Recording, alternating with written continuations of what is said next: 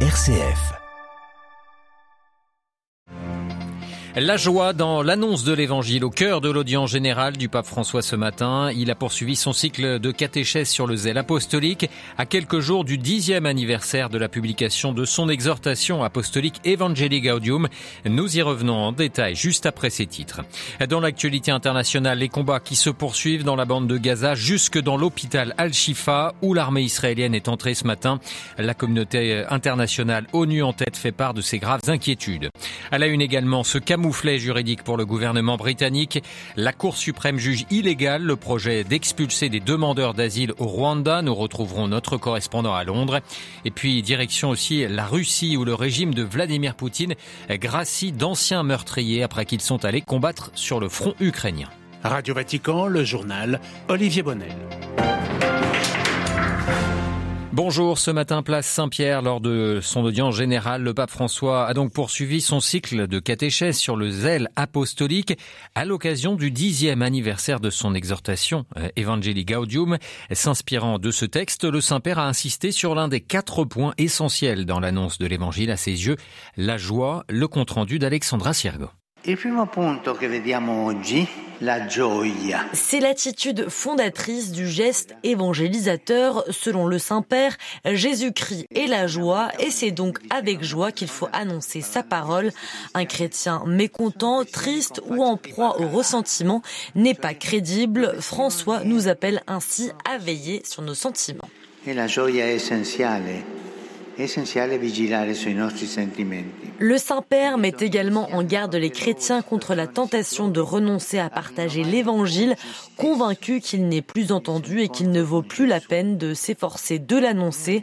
Au contraire, souligne François, l'homme d'aujourd'hui est comme l'homme de tous les temps, il en a besoin, surtout dans une société qui laisse désert les espaces du sens religieux. Le pape a conclu en invitant chaque chrétien, où qu'il soit, à renouveler aujourd'hui sa rencontre personnelle avec Jésus et à prendre un peu de temps en ce jour pour se dire Jésus, tu es en moi, je veux te rencontrer chaque jour. Toi, Jésus, tu es source de joie. Tu sei l'inizio dell'evangelizzazione. Tu, Gesù, sei la fonte della gioia. Un compte rendu signé Alexandra Siergan, Evangelii Gaudium, la joie de l'évangile qui aura 10 ans le 24 novembre. Nous aurons l'occasion bien sûr d'y revenir en détail. Plus d'informations en attendant sur cette audience à retrouver sur notre site vaticanews.va.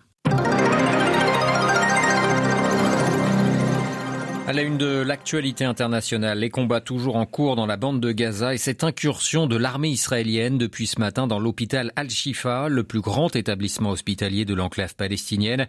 Un hôpital sous lequel se trouve, selon l'État hébreu, un centre de commandement du Hamas. L'hôpital abrite 2300 personnes, des médecins, des patients, des déplacés de guerre. L'ONU, Marine Henriot, se dit extrêmement inquiet. Oui, Olivier, les hôpitaux ne sont pas des champs de bataille, rappelait ce matin Martin Griffiths, le responsable des opérations humanitaires d'urgence des Nations Unies. Il se dit horrifié par ce raid israélien dans l'hôpital. Il faut dire que le peu d'images qui nous arrivent d'Al-Shifa sont effectivement terrifiantes. On voit la foule dense cherchant à s'échapper dans les couloirs. Certains ont les mains en l'air, d'autres transportent difficilement des blessés poussés par les tirs en l'air des soldats. Depuis plusieurs jours, des milliers de civils avaient trouvé refuge dans cet hôpital, dont une partie est privé d'eau et d'électricité. L'hôpital qui abrite également des nouveau-nés sous couveuse, ils ont été déplacés. L'ONU qui ajoute aussi que le Hamas ne devrait pas utiliser un lieu tel qu'un hôpital pour se protéger, mais que la traque des dirigeants du groupe islamiste par Israël ne doit pas justifier de transformer un hôpital en zone de guerre. Même inquiétude, le mot est faible de la part du CICR, Olivier, le comité international de la Croix-Rouge, qui rappelle que le personnel médical et les civils doivent être protégés à tout moment. Merci beaucoup Marine Orio. Et la guerre à Gaza est une guerre contre l'existence des Palestiniens, selon le président de l'autorité palestinienne Mahmoud Abbas. L'attaque de l'hôpital Al-Shifa est une violation du droit international, a encore souligné ce matin le vieux raïs palestinien. La France émet un mandat d'arrêt international à l'encontre du président syrien Bachar al-Assad. Le dictateur syrien et certains de ses proches, comme son frère Maher, responsable de l'unité d'élite de l'armée syrienne, mais également deux généraux, sont soupçonnés de complicité de crimes contre l'humanité et de complicité de crimes de guerre pour des attaques chimiques qui avaient notamment fait plus de 1000 morts le 21 août 2013 dans la Routa orientale, une région non loin de Damas.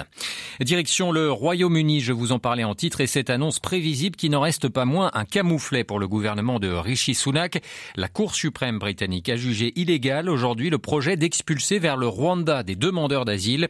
L'accord signé en ce sens avec les autorités rwandaises avait suscité un À Londres, Jean Jaffré. La Cour suprême a retoqué le projet phare de la politique migratoire du gouvernement visant à dissuader des dizaines de milliers de réfugiés par an de traverser la Manche au risque de leur vie. Confirmant un jugement en cour d'appel, les cinq juges estiment que le Rwanda ne peut être considéré comme un pays sûr.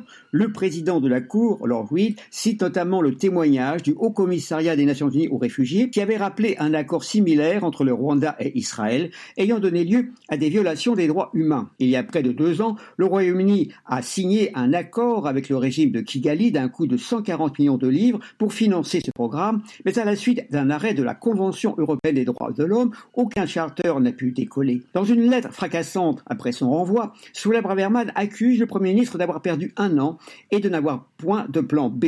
À noter que les services du ministère de l'Intérieur doutent du caractère dissuasif du programme et pointent son coût. 140 000 livres par personne déportée. Près de 60% des demandes de droit d'asile déposées par des réfugiés arrivés sur les côtes anglaises sont acceptées. Ce sont notamment des Afghans, des Soudanais et des Iraniens. Le chef de l'opposition travailliste, Keir Starmer, en tête dans les sondages, s'est engagé à revenir sur ce projet s'il accédait à Downing Street. Londres, Jean Jaffré, Radio Vatican. Et Kigali conteste de son côté la décision de justice britannique. Cette politique aurait causé d'énormes préjudices aux personnes qui arrivent sur nos côtes en quête de sécurité qui sont informées qu'elles seront expulsées du pays avec un billet simple aller pour le Rwanda, commenté pour sa part l'antenne britannique de l'ONG Médecins sans frontières. Une séance qui s'annonce houleuse en Espagne. Les députés commencent ce mercredi euh, leur débat en prévision du vote de confiance qui doit permettre à Pedro Sanchez de rester à la tête du pays. Le Premier ministre socialiste est très critiqué pour avoir accordé l'amnistie aux indépendantistes catalans en échange de leur soutien afin qu'ils puissent bâtir sa coalition. Les Nations Unies demandent une enquête approfondie sur un récent massacre au Burkina Faso. Au moins 70 personnes ont été tuées dans un village à Zaongo, c'est dans le nord du pays, essentiellement des enfants et des personnes âgées. Dimanche dernier, l'Union européenne avait demandé à Ouagadougou de faire toute la lumière sur ces exactions.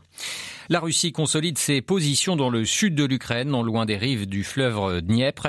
Le fleuve correspond à la ligne de front depuis le retrait russe de la ville de Kherson il y a un an. La Russie qui, pour son effort de guerre, mobilise d'anciens criminels et les gracie après leur envoi sur le front ukrainien. Ainsi, un complice de l'assassinat de la journaliste Anna Politotskaya en 2006 a pu racheter son meurtre en allant combattre. Il a combattu avec les forces russes en Ukraine, bénéficiant ainsi d'une grâce de Vladimir Poutine. Moscou, Jean Didier Revoux. Sergei Kadjikourbanov est libre. Au dire de son avocat, cet ancien policier a été gracié au terme du contrat qui le liait à l'armée russe pour aller combattre en Ukraine. D'après la formule employée, ici en Russie, il a racheté sa culpabilité sous les balles et les obus par le sang versé, comme c'est le cas pour tous les autres condamnés qui sont rentrés vivants après avoir passé plusieurs mois sur le front.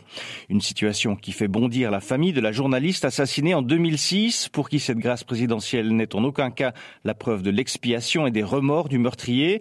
Elle dénonce avec le journal Novaya Gazeta, l'ancien employeur d'Anna Politkovskaya, une monstrueuse injustice arbitraire, une profanation de la mémoire d'une personne tuée pour ses convictions et la réalisation de son devoir professionnel.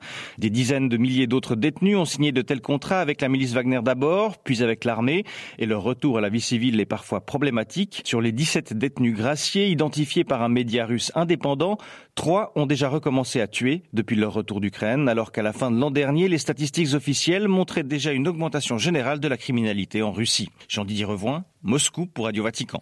Le Kremlin dit regretter profondément que la Finlande envisage de fermer sa frontière avec la Russie. Le Premier ministre finlandais Petteri Orpo avait accusé Moscou il y a quelques jours de laisser délibérément les migrants illégaux franchir la frontière, soupçonnant une tentative de déstabilisation de son pays.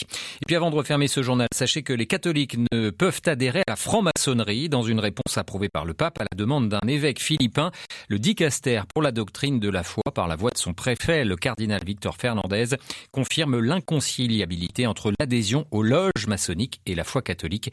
Plus d'informations sur vaticannews.va.